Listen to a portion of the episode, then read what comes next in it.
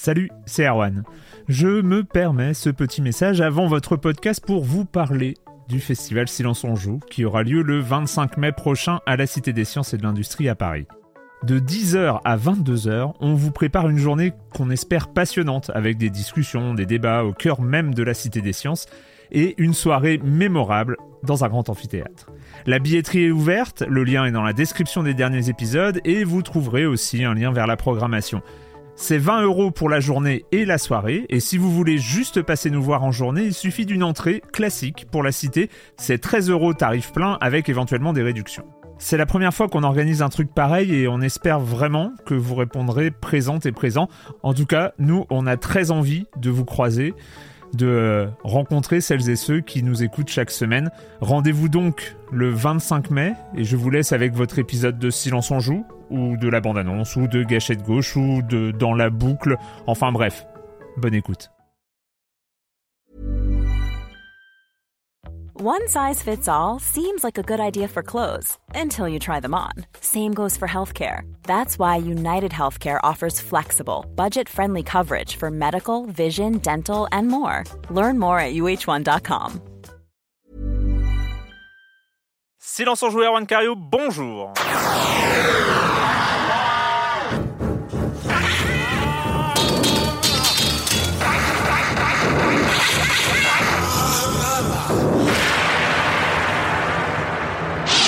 Au programme cette semaine, on va parler de euh, Short Hike Passway Out There euh, qui débarque sur Switch et on finira par la pépite Supraland. Oui, parce qu'il faut que je, je, tease comme ça, parce que ça va être, ça va être, ça va être fou.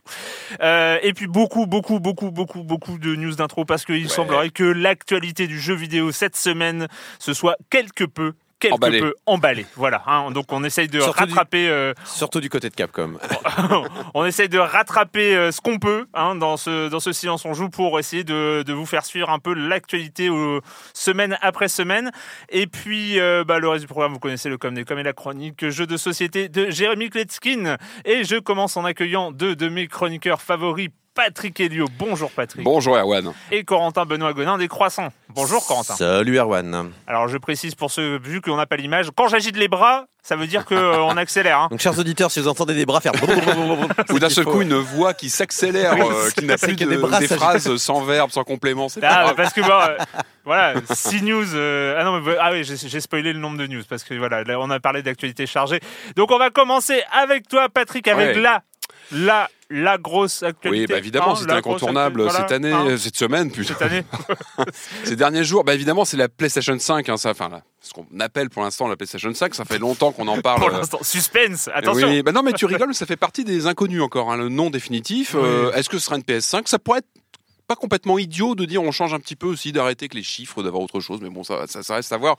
Ça fait un moment qu'on en parle de cette fameuse console à venir de chez Sony. On sait que les enjeux sont très importants, que la nouvelle génération se, se profile. On parle souvent de rumeurs ici euh, hmm. depuis ces dernières semaines, et là non, là on est plus, on sort de la zone de rumeurs et on commence à rentrer dans le dans le dur, puisque cette semaine, Marc Cerny, donc Marc, Marc Cerny, c'est le fameux architecte, c'est un développeur mythique hein, qui, qui, hmm. bosse depuis des, des décennies en jeu vidéo. C'était l'auteur de Marble Madness dans les années 80 il est passé par Naughty Dog et autres, donc c'est une pointure. Lui, il, a, il était déjà le, chef d'orchestre de la PS4, c'était lui qui était aux, commandes vraiment du, projet.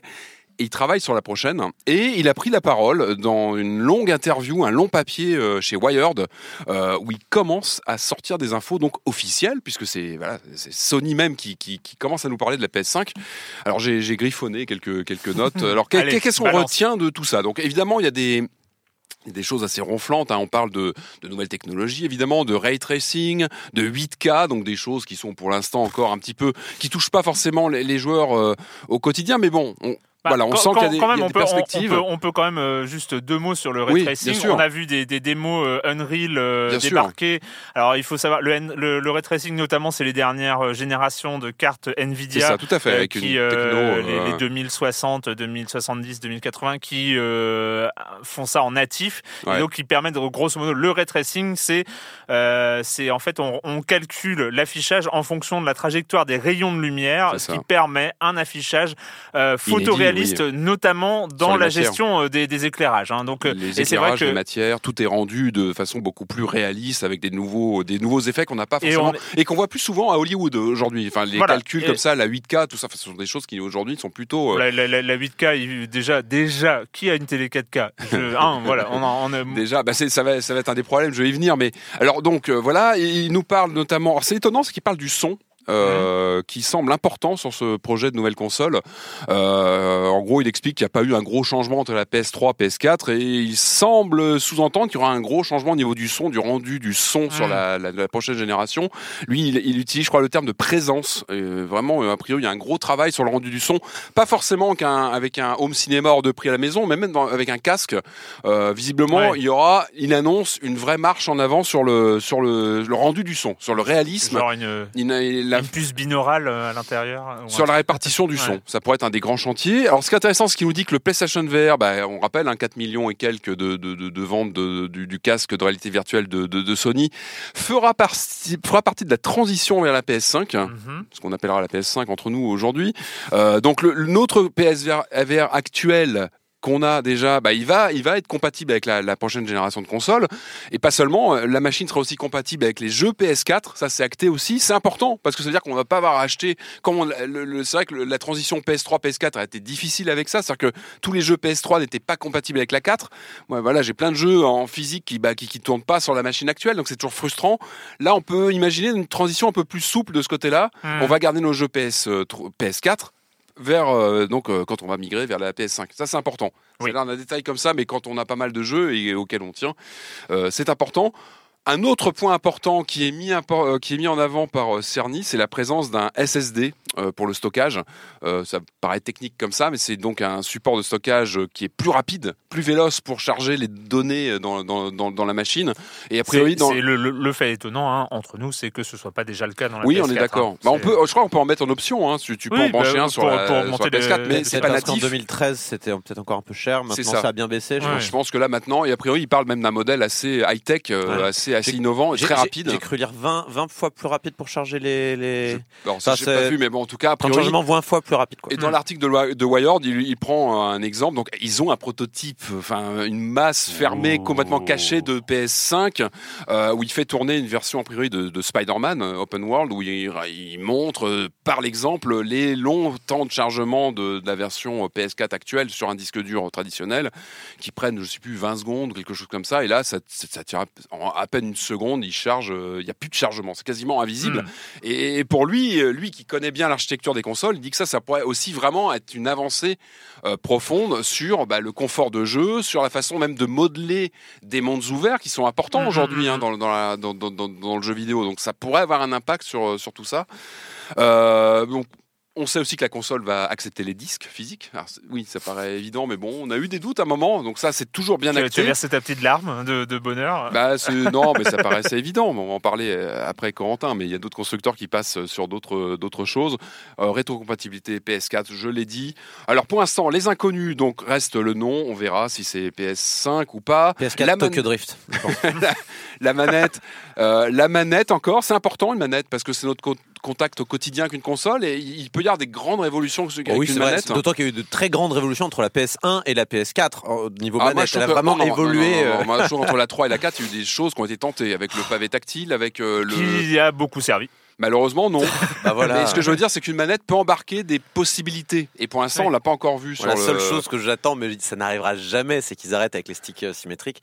Mais ça, bon, ça, je, je milite toujours euh, contre les Bah, sticks symétriques. milite, nous, nous t'écoutons, nous remontons l'info. Euh, L'inconnu, évidemment, qui est majeur, c'est la stratégie sur le cloud, sur les données connectées, sur tout l'environnement online de la console. Et on sait que ça, c'est c'est- même peut-être le plus important. C'est tout, l'en- tout ce qui va être embarqué en cloud autour de la console. Ça, c'est le, le cheval de bataille. On le sait avec Google, le- avec les autres constructeurs. Ça va être très important. Et ça, pour l'instant, on n'en sait pas plus.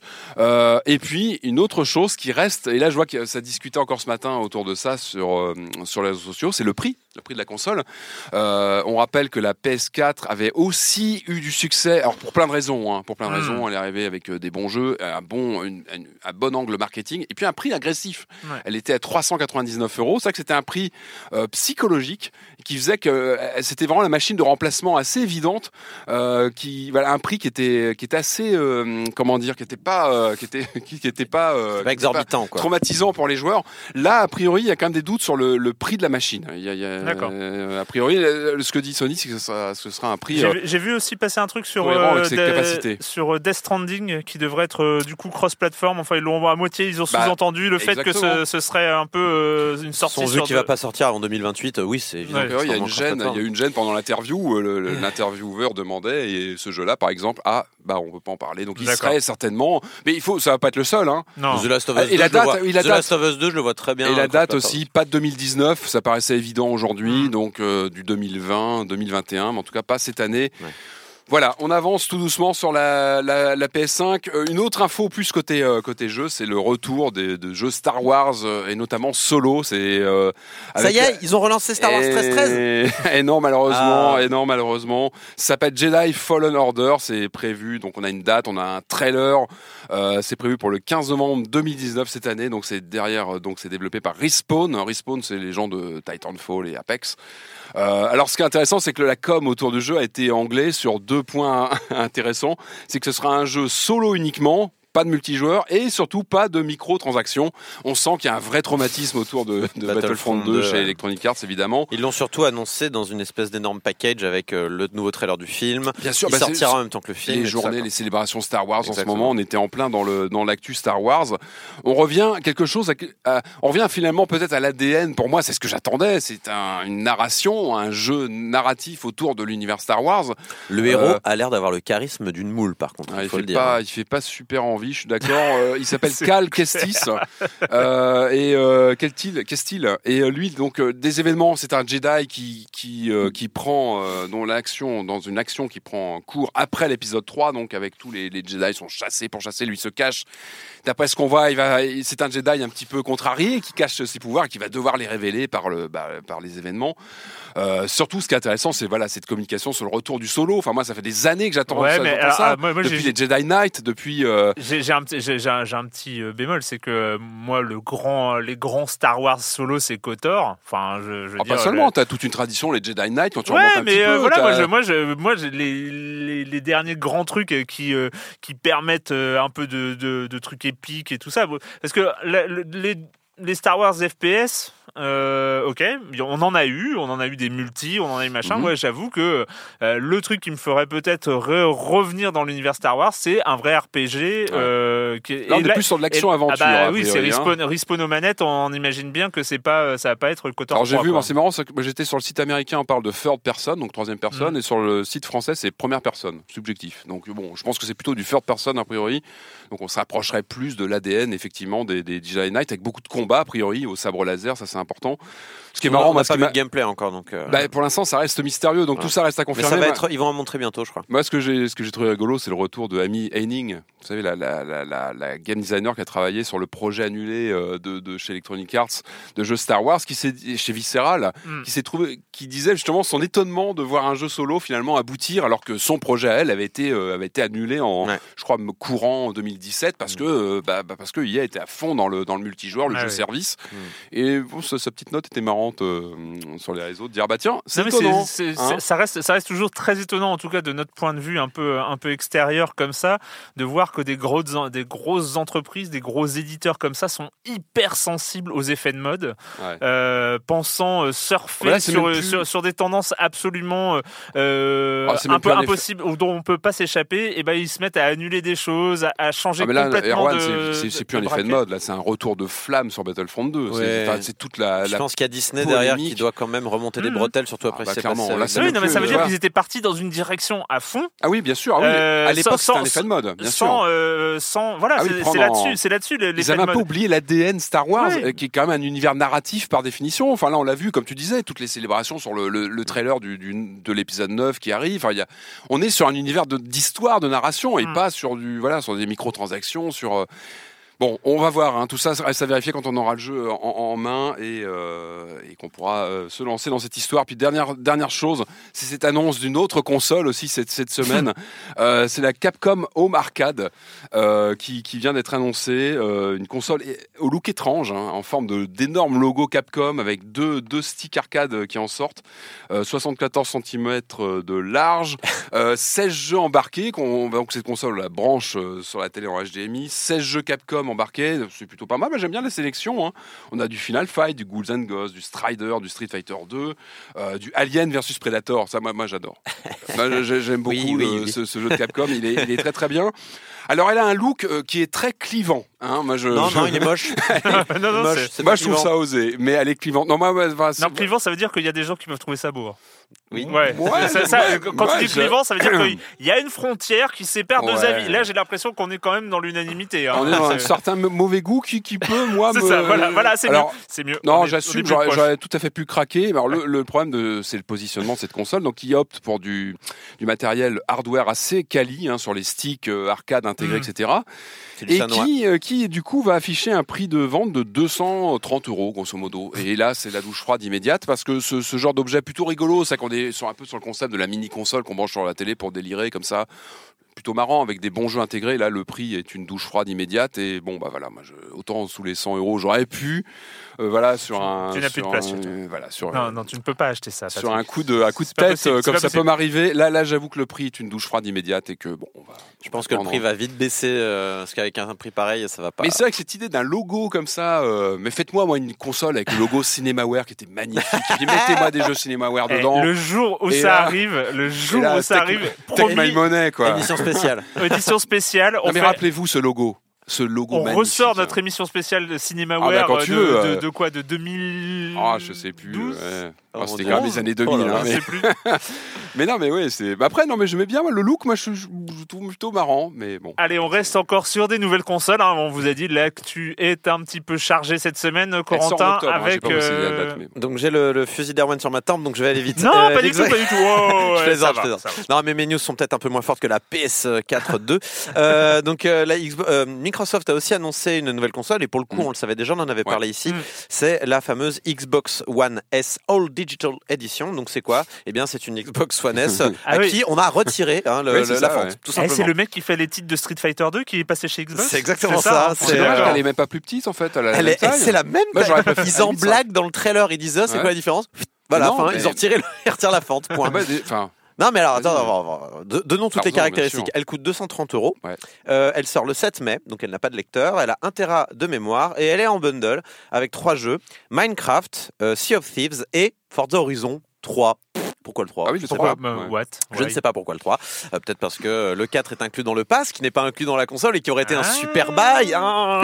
Bref, Euh, donc euh, plan très moyen, honnêtement. Ah oui, non, hein. On s'attendait à une console sous les 200 euros, intégrant éventuellement le Xbox Game Pass, qui aurait été formidable, market... D'un point de vue marketing. Un an de, je sais pas, une formule très D'un point de vue marketing, t'arrives, t'achètes ta console et t'as euh, plusieurs centaines de jeux euh, directement. Moi, je- je- j'espérais une machine très petite, Bah ouais. vraiment, euh, qui, Donc, qui- Très chelou, d'autant que pour 230 euros aujourd'hui, t'as déjà des Xbox One S avec un bundlé avec. peut-être euh, un peu plus quand même. Hein. je J'ai vérifié t'assure que sur, 300. cer- sur Bon, certains en gros, jours. tu mets, tu mets 50 balles de plus, et t'as une bécane avec un lecteur. je te t'assurais, Ouais. je suis allé voir des sites qui justement expliquaient que c'était pas un bon plan parce qu'ils disaient très régulièrement il y a des offres agressives de distributeurs qui te disent pour Ouais, si t'attends 220 un peu, balles tu as une, Xbox One S donc avec un lecteur donc tu peux lire des oui. Blu-ray avec et euh, Et t'échanger les jeux. Et c'est toujours et- le problème et surtout bundlé avec des jeux Eh oui. et euh, bah, du coup euh, je sais pas quoi sert cette console Ouais. Ah, il fallait un prix beaucoup plus agressif. on espère quand même, et je pense que les distributeurs vont eux-mêmes faire des bundles, y compris avec des bundles di- euh, Les digitales avec des distributeurs, codes. tu sais, les distributeurs, ils vont pas être ravis hein, de ce genre de bécane. Hein. C'est pas forcément. euh, Des gens comme GameStop qui sont en plus un petit peu dans le rouge Bah en oui, ce moment, sont ils, sont- forcément, ils avaient à l'époque de la PS2, ils Ah bah, l'avaient boycotté. sûr, donc Bon, les temps sont différents puisque tu as aussi d'autres formes de, de commercialisation du jeu des maths, mais Oui. Mais Bah, oui, tu- mais tu j'attendais peux- tu peux une vendre des codes euh, maintenant, donc, mais oui, mais, euh, mais bon, mais une machine plus petite, plus et moins chère. Un Bref. ticket d'entrée vraiment pas cher. c'est euh, pas le meilleur bail. Non. Ça pourra peut-être le devenir à terme. Il y a encore une autre version de la Xbox qui est prévue, il me semble, une autre version de la X cette fois-ci. Donc on Ouais. verra de quoi il en retourne en Il y en a attendant les prochaines consoles. Il y a combien Bah, de là, de toute One façon, on est, on, est, on est sur les fins de, de Ouais. génération, donc avec les, les versions définitives finalement. Mais pour, enfin, c'est Bon. c'est quand même étonnant, mais pour une, console qui quand même a un peu galéré dans sa, dans, dans... Mais non. Je pense un pas. petit peu Je- quand même. Elle a, elle a galéré. Franchement, elle a galéré, mais parce que la PS4, elle a tellement marché Ouais, aussi ça, comparativement. c'est ça, le mais la, marché, la c'est- Xbox One, en vrai, c'est une PSP. La PSP, on s'en souvient que parce qu'elle a perdu face à la DS, mais en vrai, elle s'est très bien vendue la Oui, PSP. vrai, La Xbox, la Xbox One, c'est pareil, elle s'est bien vendue en réalité. Euh, cette année, la Gamescom aura sa conférence, une conférence trans euh, constructeur, euh, trans éditeur, un peu comme ce qu'on a à la, qu'on appelle euh, à la, au Game Awards, euh, Oui. présenté par euh, Geoff Keighley. Bah, ça tombe bien parce que c'est lui qui va présenter aussi cette nouvelle conférence à la Gamescom. Et qui dit Geoff Keighley en général dit euh, annonce. Hein, il est, il est capable de ramener des bons invités sur scène. Il est capable de- d'avoir des, des, de petites exclus. Kojima, des gens comme ça. Des Kojima, des gens comme ça, évidemment. Mm. Mais euh, voilà, c'est pas rien, d'autant que bah il y a quand même des gros euh, éditeurs qui vont pas être présents dans les conférences pré E3 cette année. On pense à Sony, on pense à Electronic Arts. Ça veut dire, mais c'est d'ailleurs c'est le premier E3 sans Sony depuis Oui, bien une sûr. éternité. Ah bah depuis le début, depuis le début, début. ça. Mais je vois mal. alors, C'est intéressant ce que tu dis, mais je vois mal Sony euh, lâcher une info hardware importante Pas sur euh, un Mais- truc qui est pas chez eux. Toi, tu penses forcément hardware, mais ça peut être euh, Ah, du une, soft. une annonce de jeu, Oui, un euh, jeu, du gameplay. euh, Parce que là, il y aura vraiment rien à l'E3. euh, Enfin, il y aura pas de présentation pré E3. Il y aura peut-être des présentations sur salon, peut-être il- des trailers lâchés comme Mm, ça sur mm. Internet. Mais a priori, il y aura pas de gros effets d'annonce avec une liste de, de jeux présentés. Euh, bon, on a, on a déjà Sony, vu des jeux euh, à la Ils game. pas besoin de ça. Enfin, tu vois, Ils ils ont peut-être tu pas vois, regarde besoin de ça. Wired. T'as vu le, le bruit que fait Wired, enfin le- le- l'article de Wired, tu vois. je- Alors Wired, ils l'ont, enfin à la base quand même, c'est, enfin Sony a, ouvert, euh, l'a, l'a ouvert sur la PS5 parce qu'ils savaient qu'il y avait des, des, des fuites et ils voulaient un petit peu oui, court-circuiter euh, les fuites. bloqué. Euh, mais bon, on verra ce qui se Ouais. passe. Non, Moi, intéressant. qui dit Geoff Keighley dit peut y avoir des grosses choses. Donc Mm. euh, moi je dis il faut garder un œil ouvert sur bah, deux fois cet été, du coup euh, le 3 et la Gamescom. Et puis news très rapide sur Super Smash Bros Ultimate qui vient de voir sa V3 arriver. Ça veut dire nouveau personnage, donc Joker de Persona 5, hein, qu'on, qu'on- grosse surprise Ouais. justement des Game Awards. Ça a Ouais. été présenté à la Game Awards. Euh, donc euh, voilà, vous pouvez l'acheter à unité ou alors dans le DLC. Je vous conseille le, le, le Character Pass. Mm. Enfin, je vous conseille plutôt cette option-là qui est quand même plus logique. Et surtout, alors il avait un peu fuité, mais l'éditeur de niveau qui n'était pas présent Ah dans oui, une il y avait version une capture Ultimate. d'écran. j'avais vu Voilà, il y avait, il y avait un trailer pour une pub, une pub pour un Nintendo. truc lambda et, Et, en fait, et il y à euh, l'intérieur, il y a des mecs qui ont zoomé, ils font Attendez, Tu penses que pas- c'est- pas dans le Toi, jeu, tu connais bien le. Tu penses que c'est c'est c'est fait exprès ou c'était vraiment. euh, je pense pas. Connaissant Nintendo, je ne Non, pense c'était pas. vraiment ils une voulaient le, boulette, ils voulaient- quoi. ils voulaient se le garder là pour l'annonce et ça, bon, bah tant pis. Il y a aussi un, il y a aussi un petit euh, éditeur de, de vidéos, donc euh, c'est plutôt cool pour partager euh, ces, euh, ces choses. Et alors, juste l'éditeur de stage, évidemment. Hein, le, alors là, on enregistre. le- le- L'éditeur est sorti là euh, ce, ce matin euh, très tôt. Évidemment, il y a déjà plein de zizi, de gens qui Ah, euh, ah bah forniquent et euh, voilà. Il y a, il y a des Sans choses plein de bons drôle. goûts disponibles sur euh, les trucs. Donc, ce sera modéré très rapidement, connaissant Nintendo. Voilà Je- pour les news. Je rajoute une petite news quand même parce que c'est- j'ai trouvé. Euh, on, on aurait pu un peu euh, crier à l'opération de com, euh, un peu opportuniste, mais euh, j'arrive, j'ai réfléchi et j'arrive pas à me dire que c'est une opération de Je com opportuniste. Euh, donc c'est euh, c'est Ubisoft qui a annoncé euh, met- mettre à disposition Assassin's Creed Bien Unity sûr. après l'incendie de, de Notre-Dame de Paris. Euh, et j'ai comme ça tordu ça un peu dans tous les sens de- en y réfléchissant. Euh, la- mon premier réflexe, c'est vrai que je pense qu'il y a été le réflexe un peu commun, c'est se dire bah euh, ouais un peu opération de com Dans et le tout ça. contexte actuel, oui. Mais, ce qui se passe mais en, fait, moment, mais, je, me, euh, je me dis non, parce que je, je, je- je réfléchis et j'imagine chez Ubisoft, je pense que quand on a bossé sur une modélisation comme ça de, de Notre-Dame pour il y un avait jeu. spécialiste hein, chez eux qui avait Voilà, pendant que- deux ans, pour, je pour un jeu le- dont dont on n'a jamais nié. Alors on a, on a, on a pu être un peu cruel sur la qualité de jeu, sur pas mal de détails à l'intérieur du jeu parce qu'il était critiquable aussi. Le point où on n'a jamais, qu'on n'a jamais critiqué dans Assassin's Creed Unity, en tout cas pas ici, Dans tous les Euh, Assassin's Creed, de toute façon. et ça, ça a été la modélisation, la modélisation de la ville de Paris euh, de cette époque-là qui était absolument fabuleuse. Et, et- et rien que pour ça, c'est un jeu qui valait le coup.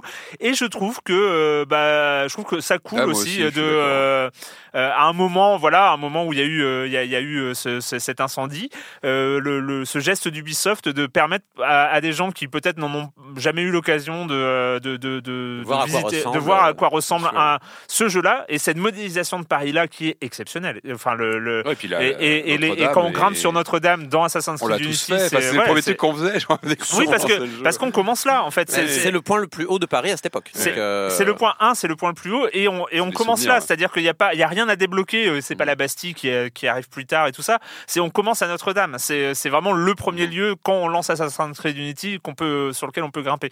Et voilà, et donc du coup, je trouve, je trouve ça cool, je trouve ça Ouais. euh, Non, esprit, ouais. Puis même intéressant. J'avais été très critique sur le jeu à l'époque pour Mm. plein de raisons, mais euh, beaucoup de ces critiques qui, qui avaient, euh, qui avaient lieu d'être hein, au Mm. moment de la sortie ont été corrigé depuis dans plein Ouais. de patchs. Ouais. Donc ça vaut d'autant plus le coup. C'est gratuit, allez-y. Euh, PC si vous avez un hein, PC sur Uplay, sur, Uplay, la, sur la c'est- plateforme. on- et on peut voir le côté éventuellement intéressé d'Ubisoft à dire bon bah installer Uplay c'est gratuit. Mais bon esprit. En vrai, en vrai, et c'est bon à tu prendre. Allons-y, tu- on Oui, va oui, pas non, se non, et puis, et puis voilà, là, là- et en fait j'y ai réfléchi et je peux pas accuser Ubisoft d'opération de com. Je pense que c'est vraiment euh, sincère. C'est euh, après avoir bossé sur la modélisation de ces monuments-là, de ces époques-là et tout ça, ils se sont Ouais, dit c'est un symbole. voilà, on a, euh, on, on a ça en stock chez nous. C'est un euh, symbole. s'il y a- Offrons-le en fait. Moi, je- un là, éditeur je qui- suis tenté de relancer le jeu juste pour aller voir Notre-Dame. oui, mais Je bien suis sûr, C'est un super tenté. symbole. Et si un éditeur pouvait le faire, c'était eux. Ouais. Donc, Donc, euh, euh, bien, enfin moi je, je trouve que c'est une super initiative, vraiment. Et vous avez donc une semaine pour le faire. Donc, Ouais, je crois, ouais. ouais. Euh, le com des com de la semaine dernière. euh, alors, je commence avec Manu 2015. Je n'ai pas de problème avec le militantisme d'Erwan, qui a sûrement vu avec Clite-moi l'occasion de refaire passer un message important. Loin d'être un hater, je trouve ce jeu naze. Euh, L'intention est bonne, mais je ne vois pas comment il pourrait réduire euh, l'écart d'orgasme. Alors, deux petites choses, euh, cher Manu. Hein. Euh, pour le coup, euh, c'est l'idée vient de Camille et pas de moi, donc c'est pas mon militantisme, même si j'ai soutenu, j'étais ravi euh, que, que Camille euh, prenne, prenne, prenne l'initiative de parler de, de ce jeu-là. Et euh, juste, euh, alors déjà c'est bien hein, d'avoir euh, d'avoir testé le jeu. hein. Pour le coup, il l'a fait. Et je pense que l'intérêt de, de Clique-moi, alors Camille n'est pas là aujourd'hui, donc je, je- elle en dirait peut-être absolument autre chose. Mais je pense que l'aspect éducatif, en tout cas ludo-éducatif, pour savoir comment ça marche le clitoris, était un peu anecdotique. Et je pense que c'était juste une appli, un, un truc qui faisait, en- enfin, Ça qui, qui sujet faisait qu'on en table. parle. Voilà, qu'on en c'est un parle. C'est un sujet dont on ne, voilà, qui, qui est pas euh, évoqué de manière régulière. Il y a plein de gens euh, qui euh, sont un, un- qui ont un vrai déficit euh, de, de connaissances euh, vis-à-vis de ça. Et donc c'est le fait d'en parler, euh, de mettre ça, le sujet sur la table, qui était important. Et peut-être effectivement que l'aspect gameplay et l'aspect ludo-éducatif est, euh, est, est accessoire. Dans, C'est pas dans- facile de faire du ludo éducatif, hein, donc. euh, Tout à fait. Euh, et après, plein de commentaires. Devinez sur quoi? Highlander. Highlander, évidemment. C'était le sujet. le sujet du jeu, le, le sujet de l'émission, hein, voilà. C'est bon ça. Mais ça, mais bravo, bravo, magie, bravo. Donc, euh, Merci. non, mais il faut, il faut, faut quand même que je, je, je dis. ah, donc Kirby hein, qui écrit euh, Highlander la série supérieure à Highlander le film. Christophe Lambert n'est pas un vrai acteur et tout ce que le film propose, euh, la série le fait en mieux et les temps avec un lore plus poussé, des personnages mieux écrits et mieux joués et une péniche. La seule chose potable dans le film, c'est Sean Connery. Euh, et Jérémy Israël, donc Jérémy, notre chroniqueur jeu de société, qui dit Je me suis retapé l'intégrale de la série l'été dernier. Ah, oula, ah oui. Ah oui, oui. Courage, hein.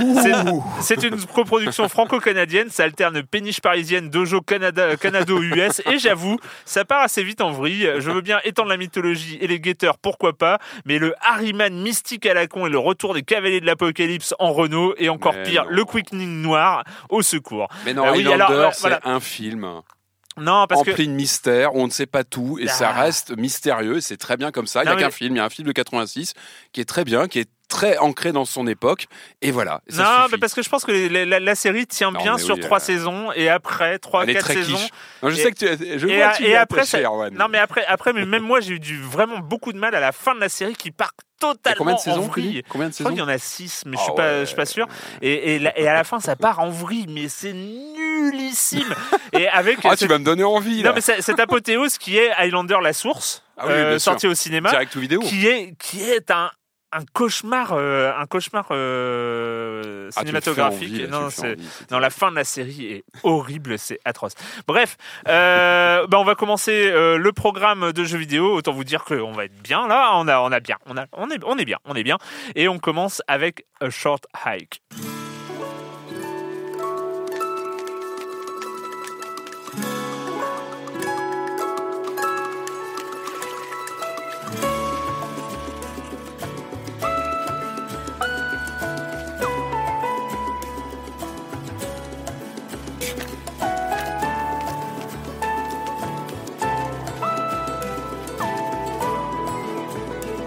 Et une OST de cool.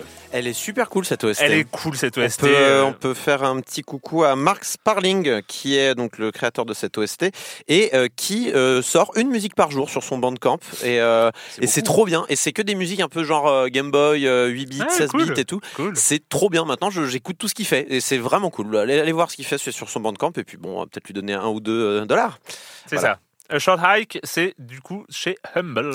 Ouais, c'est Humble, euh, c'est Humble qui, euh, alors le distribue, l'édite pas nécessairement partout, en tout Mm. cas, euh, pas sur Steam où il est auto-édité, mais euh, oui, il est pour l'instant. Où il n'est pas sorti. Sur Il n'est pas sorti, voilà. C'est-à-dire que le jeu, il est accessible. Vous pouvez pas vraiment l'acheter en vrai. Ouais. Vous y avez accès si vous vous abonnez au Humble Monthly. Donc c'est 13 euh, dollars par mois. Vous avez accès à, à des jeux dont vous ne connaissez pas la teneur. C'est un peu la loot box euh, en fait avec des jeux à l'intérieur.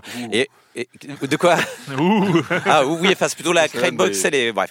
Et du coup, ce jeu-là était dans la box de, je crois, du mois précédent, donc euh, avril, donc il fallait, euh, il fallait euh, la prendre en mars pour y avoir accès. Et euh, comme tous les jeux Humble, il est arrivé dans le Trove. Donc le Trove, c'est les jeux vous aviez, vous y avez automatiquement accès si vous vous abonnez. Donc là, pour l'instant, il n'est disponible que, ce par, que par ce biais-là. D'accord. Et c'est assez étonnant comme façon de faire. C'est plutôt malin de la part d'Humble pour dire allez, venez vous abonner, c'est cool. Là, je crois que sur ce mois-ci, c'est euh, Assassin's Creed Odyssey. Donc euh, rien que pour ça, euh, pour 13 euros, euh, ça va, je trouve qu'on s'en sort bien. Mais voilà, sinon, il sort euh, cet été euh, le jeu sur Steam et sur Itch.io si vous voulez soutenir le développement. Vous savez qu'Itch.io, c'est un meilleur ratio d'un point de vue euh, la part de distributeur. C'est quoi Short Hike c'est un jeu d'Adam Robinson New qui est un développeur canadien et qui euh, voilà, ça raconte l'histoire d'un petit oiseau qui s'appelle Claire et qui veut gravir une montagne pour choper de la réception pour son téléphone parce que Oh bien. il n'y a pas de, il y a pas de Super réseau. scénar. En fait, elle est, elle- elle- Claire, elle est en vacances avec sa tante et euh, Ouais, je veux téléphoner. Ah bah, faut aller là-haut. et donc, euh, c'est On parti. sent un souffle épique euh, dès le, Ouais. dès le pitch. euh, C'est parti pour A Short Hike, donc une petite rando. Hein, c'est parti Ouais. pour se faire la petite rando pour aller en haut de la montagne. Sauf que ce que sa tante lui dit pas, c'est qu'en vrai, c'est pas une petite rando, c'est plutôt une Ouais. grosse rando qui l'attend. Euh, euh, je veux dire, euh, à un moment donné, il commence à neiger, alors qu'en bas, il fait beau, on est au milieu de on, on se baigne. Donc ouais, il y a, il y, a, il y a un peu de, il y a un peu d'altitude à prendre.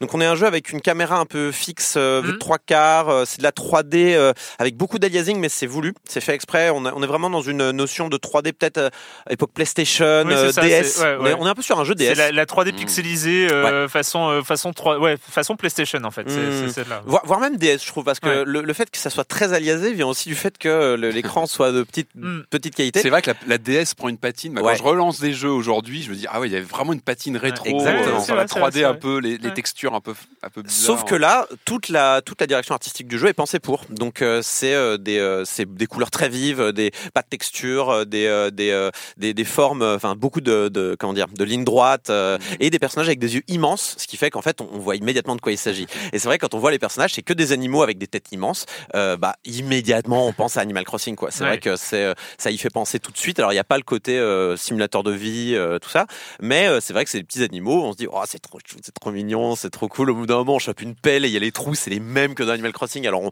on creuse, on trouve des sous pour acheter des, des, des trucs. Enfin c'est vraiment, on fait du troc avec les habitants. On, on trouve des coquillages. Il y a un mec qui dit je veux 10 coquillages. Bon bah tu vas chercher ces coquillages.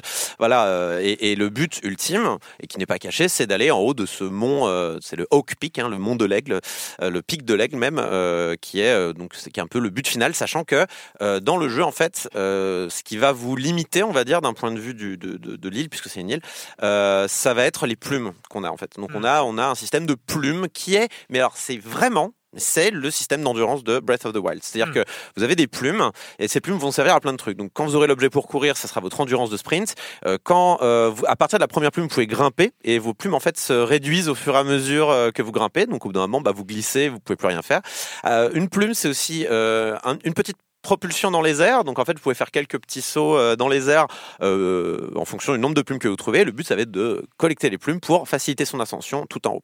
C'est très court. Ça dure, euh, moi, ça m'a tenu une heure, une heure et demie, grand max. Euh, après, je suis, j'ai j'ai cherché à finir le jeu le plus vite possible dans le cadre d'un test, tout Mm. ça, machin, mais je, je suis conscient qu'on peut se balader. C'est un jeu dans lequel on peut se perdre. Euh, c'est un jeu que. c'est toujours bien les jeux où on peut se perdre. Voilà, mais en fait c'est vraiment pour moi c'est un mini Breath of the Wild. C'est vraiment un mini, Ouais. c'est un Breath of the Wild de poche.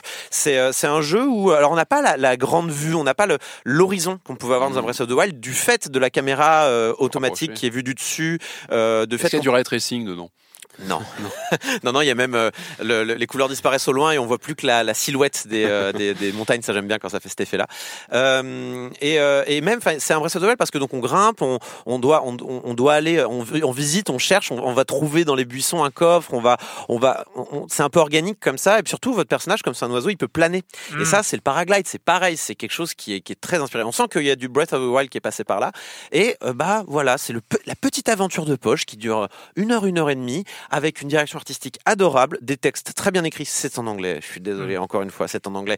C'est très bien écrit en anglais. C'est ce, ce parler un peu moderne, un peu internet, Mm. euh, euh, où on, on- nous surprend qu'on peut retrouver dans des Undertale, des choses comme ça, euh, où les personnages en fait ont une vie de tous les jours. On arrive, il y a des mecs qui grimpent euh, un mur d'escalade et ils font euh, bienvenue à la grande association de l'escalade. Bonjour, on est deux. Non, on est des milliers dans le monde. oui, mais ici on est deux. Oui, bah on est deux. Bref, donc voilà, c'est un humour très moderne. euh, on arrive en voiture. Voilà, c'est pas c'est pas quelque chose de, c'est quelque chose qui est très ancré dans notre temps, de- très détendant. Les musiques, vous les avez entendues, sont très chouettes. Euh, ça coûte cher ou pas, ça dépend. Mhm. Voilà. Moi, je vous conseille d'attendre un, un bon euh, Humble euh, Monthly euh, qui vous plaît. Moi, par exemple, j'ai- craqué une fois pour le Humble Monthly parce qu'il y avait Civilization 6 pour 13 euros. Je l'ai pris, évidemment. Là, peut-être pour Assassin's Creed, ça peut être intéressant. Et sinon, si vous voulez pas vous abonner au Humble Monthly, vous pourrez tout à fait l'avoir. Euh, dans un, dans un, enfin, quand il sortira sur Steam et sur Itch.io. Ça, c'est en juillet. Ça, c'est en juillet. Mettez et, euh, ça dans vos, dans vos petits agendas. et, hein, et- c'est- et je vais m'arrêter là parce que c'est c'est assez, euh, c'est assez frustrant ce jeu parce qu'il est tellement court, Ouais. euh, mais tellement, on va dire, euh, il est tellement bien pensé dans la longueur qu'il a. C'est-à-dire que non, il y a une petite histoire très légère, euh, mais elle est bien faite. C'est, je vais, je vais faire une dernière comparaison. C'est, il y a aussi du Céleste là-dedans. Parce que dans. Céleste, on doit gravir une montagne Mhm. et l'histoire, elle est taillée pour un jeu de plateforme Ouais. de cette envergure-là. Dans euh, Short Hike, c'est pareil. Il y a une histoire qui est taillée pour la petite aventure avec un petit twist à la fin scénaristique Ouais. qui est émouvant. Et c'est chouette. Et du coup, je le recommande à quiconque. Si vous avez l'occasion de mettre la main dessus, je, je vous recommande de, bah, Euh, short. de donner un petit dollar à ce- cette petite production. J'adore ce genre de jeu, Erwan. J'adore les jeux qui te prennent pas de temps et comme Ah, ça, qui oui, t'émeuvent. c'est oui, c'est mais vraiment oui, chouette. A short Il a l'air très très beau et euh, moi je l'attends avec impatience euh, sur Steam et euh, peut-être euh, peut-être que j'irai voir, euh, aller voir sur Humble quand même. Euh, on continue avec euh, avec des nazis dans le désert. Ah oui. Des nazis dans le désert. Mais dans le oui, désert. dans les années 30. euh, Oui, donc, ça. euh, Bah oui, on, oui. serait pas chez Indiana Jones Un petit peu. Un petit peu. Ça s'appelle The Passway.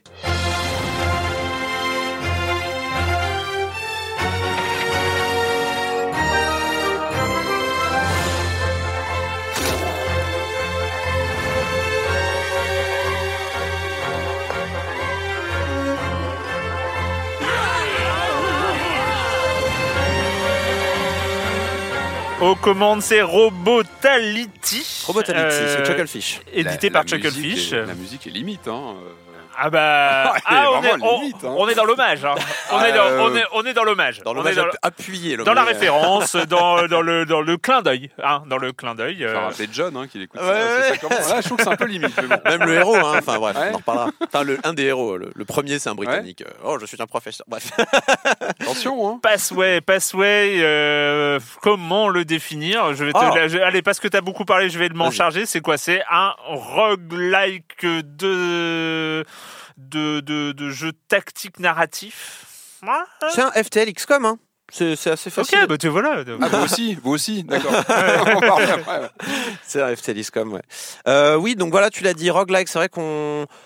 C'est vrai qu'on sait pas à quoi s'attendre quand on voit ce jeu. Moi, j'avais Ouais. vu le jeu dans un trailer au début. Je, je- je l'avais déjà vu de ci de là dans des images. J'ai fait ah cool, euh, Chucklefish. Bah, j'aime bien ce qu'ils faisaient. Mm. J'aime bien ce qu'ils ont fait avec Wargroove. J'aime bien leur style. J'aime voilà. Euh, et là, on est encore dans du pur Chucklefish, donc du pixel art euh, pff, bien. somptueux. Ouais, c'est magnifique. euh, voilà, il Ouais. y, a, y a eu un- une recherche sur les boutons et machin, et tu regardes le jeu et tu fais ah ouais, puis en plus c'est du euh, encore du euh, tactical RPG. euh, il, bon, ils commencent à s'y connaître un petit peu en Mm. tactical RPG. Ils ont une certaine euh, expertise de Chucklefish et donc euh, Robotality ici, euh, qui est un studio plus euh, essentiellement berlinois avec quelques Mm. développeurs éparpillés à travers le monde. Euh, bon, euh, sauf qu'il y a cet aspect qu'on ne voit pas forcément d'un d'un premier abord, c'est cet aspect euh, roguelite. Euh, donc, en réalité, qu'est-ce qui se passe dans ce jeu? On commence, on choisit une aventure. Donc, le scénario va être euh, borné au sein des, des missions qu'on va choisir, qui en fait, qui représentent aussi le niveau de difficulté qu'on va prendre.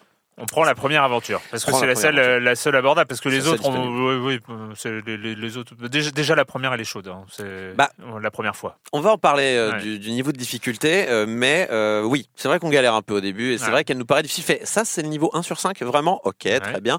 Euh, donc on commence, et par exemple, on va vous donner une histoire très simple, c'est euh, vous êtes en Égypte, je sais plus où ça se passe la première, je crois Maroc. que c'est en Égypte. Vous êtes au Maroc. Vous Mm. êtes au Maroc, euh, et euh, votre, vous avez un pote qui a été capturé par les nazis, il faut aller le sauver. Voilà. Voilà. C'est- c'est- C'est parti. Donc, et on sélectionne deux personnages parmi. euh, alors, euh, Au début, je crois qu'on en a on en a six. 6, il y en a 16 au total, il me semble bien. Et euh, voilà, on en choisit deux. On doit faire en fait un, un commando un peu euh, Mhm. pour aller sauver notre compère. Donc chacun des personnages a sa petite, a ses petites compétences, ses statistiques. Donc il y en a un qui va être plutôt fort au corps à corps, l'autre qui va bien viser, l'autre qui va bien esquiver. Il y en a un qui va pouvoir porter des armures plus fortes, l'autre qui va pouvoir utiliser des trousses de soins. Voilà. Donc en général, on commence, on n'a pas envie de faire dans l'originalité, on prend Indiana Jones et euh, l'infirmière, grosso modo, l'infirmière russe. Ils ont tous des, ils ont tous des nationalités très pulp.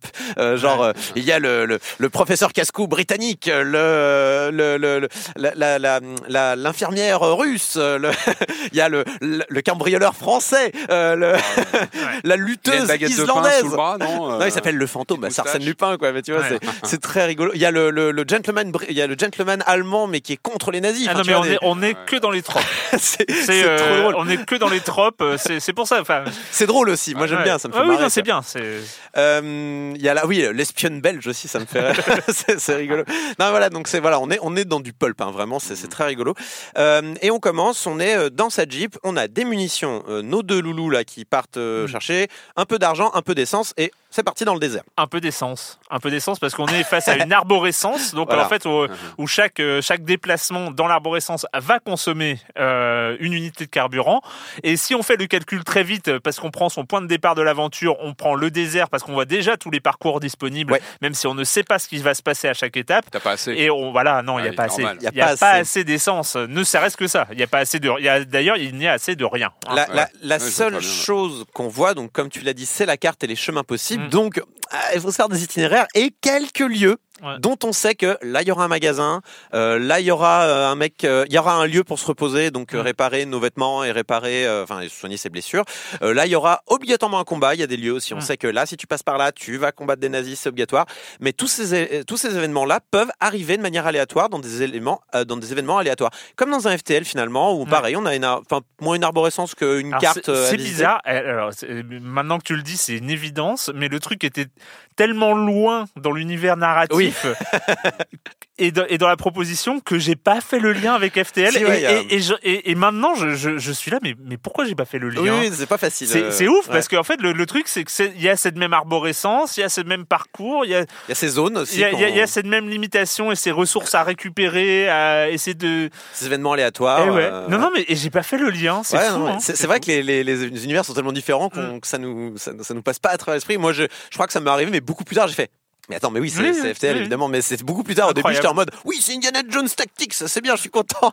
Euh, voilà. Donc euh, voilà, on va avancer comme ça dans le désert en priant très fort pour qu'on trouve euh, de la nourriture, euh, pas de la nourriture, des, des munitions, de, euh, de, de, de- surtout de l'essence, parce que c'est ça qui manque souvent, c'est l'essence.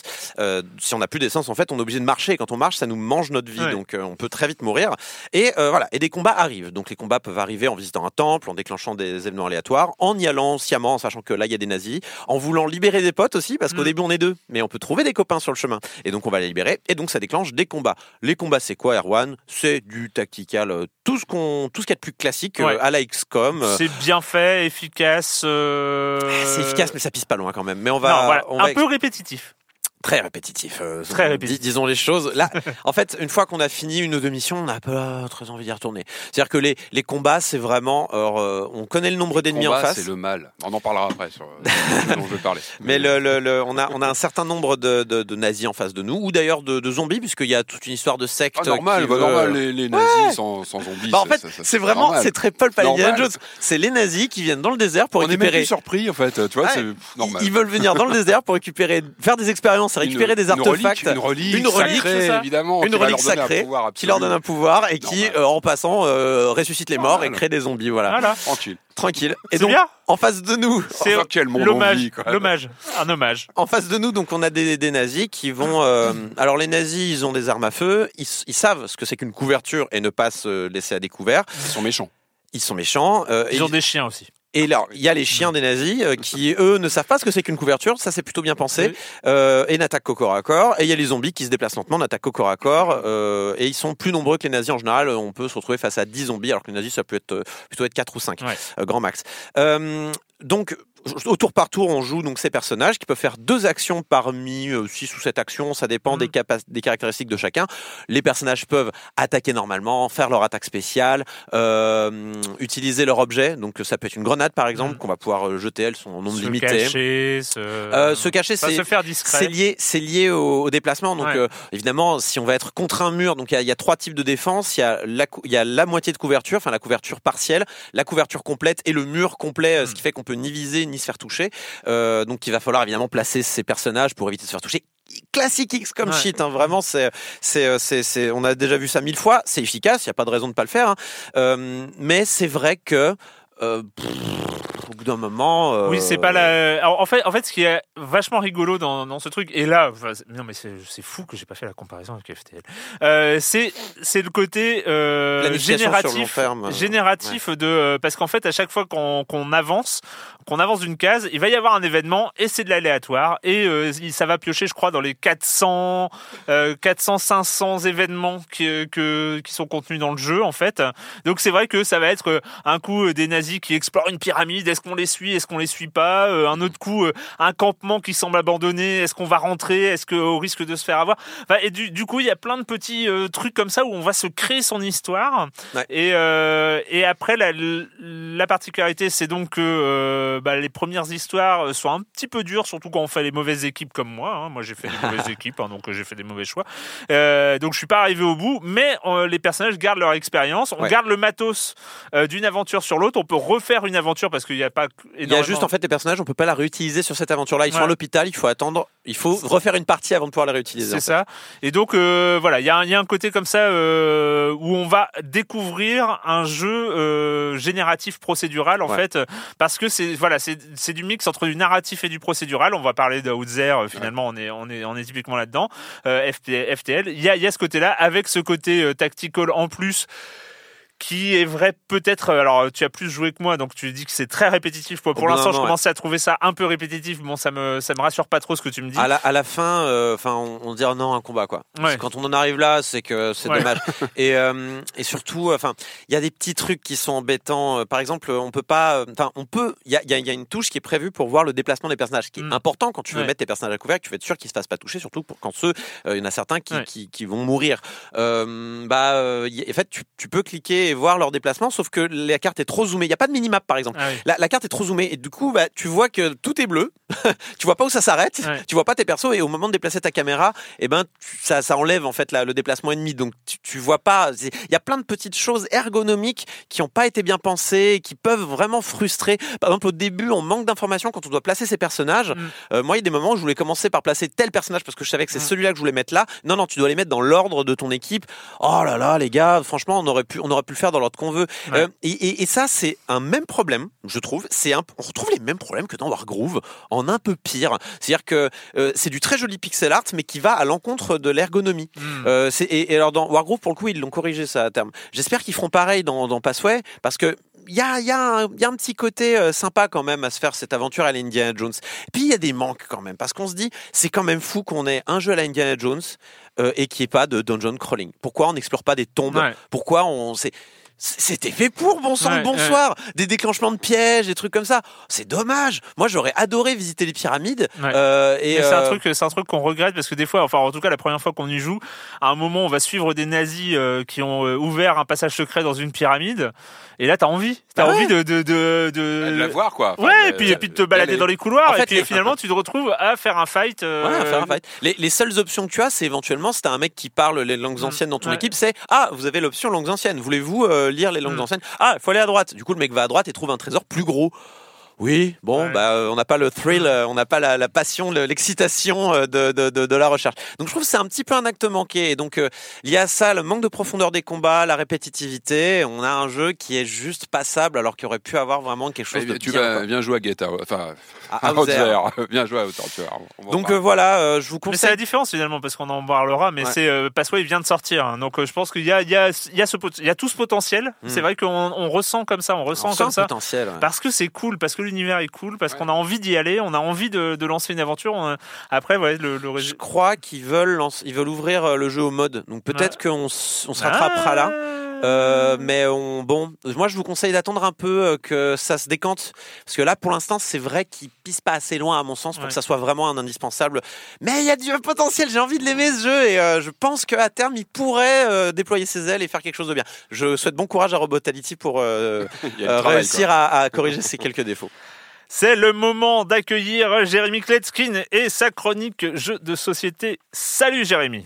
Salut Erwan. Alors je dois avouer que les jeux de course d'habitude c'est pas vraiment mon truc, hein. je dois en avoir trois ou quatre dans ma collection et je les trouve assez nuls. Et puis parfois il y en a qui sortent du lot. Si vous vous rappelez, Monsieur Fall avait chroniqué Flamme Rouge, qui est un jeu de course cycliste très très sympa. Et puis il y en a un autre qui existe depuis plus de 40 ans, qui a porté euh, plein de noms, hein. Top Race, euh, Daytona 500, Cleverland Grand Prix, euh, et qui revient aujourd'hui sous le nom de Downforce. On le doit à l'éditeur Restoration Games, qui s'est justement spécialisé à remettre à jour les jeux d'antan les plus sympathiques. Alors le principe de Downforce est assez intéressant puisqu'on ne joue pas les voitures, mais plutôt les propriétaires des écuries. Chaque joueur va recevoir 8 cartes sur lesquelles sont listées des voitures, ainsi que des valeurs associées de 1 à 6. Sur certaines cartes, les 6 voitures seront listées, sur d'autres, il y en aura moins. Par exemple, là dans ma main, j'ai une carte qui attribue une valeur de 6 à la voiture orange, de 4 à la voiture verte et de 2 à la voiture bleue. Lors de la première phase, on va mettre aux enchères les 6 voitures. Évidemment, chaque joueur va regarder dans sa main les couleurs qui reviennent le plus avec les valeurs les plus grandes et, qui donc leur permettront de faire euh, au mieux avancer ces voitures. On devrait être propriétaire d'au moins une voiture, mais euh, certains joueurs qui auront pris beaucoup de risques en dépensant beaucoup d'argent dès le début du jeu en auront peut-être euh, trois ou même quatre. Ensuite, on passera à la phase de la course où chaque joueur va à son tour jouer une carte et faire avancer chaque voiture en fonction des valeurs inscrites. Évidemment, le plateau de jeu représente un circuit avec des chicanes et des virages. Les règles de déplacement des voitures ne leur permettant pas de doubler quand il n'y a pas la place. On essaiera donc à son tour de positionner habilement certaines voitures pour bloquer euh, certaines autres. Il y a trois passages intermédiaires pendant la course où on pourra miser sur l'éventuel gagnant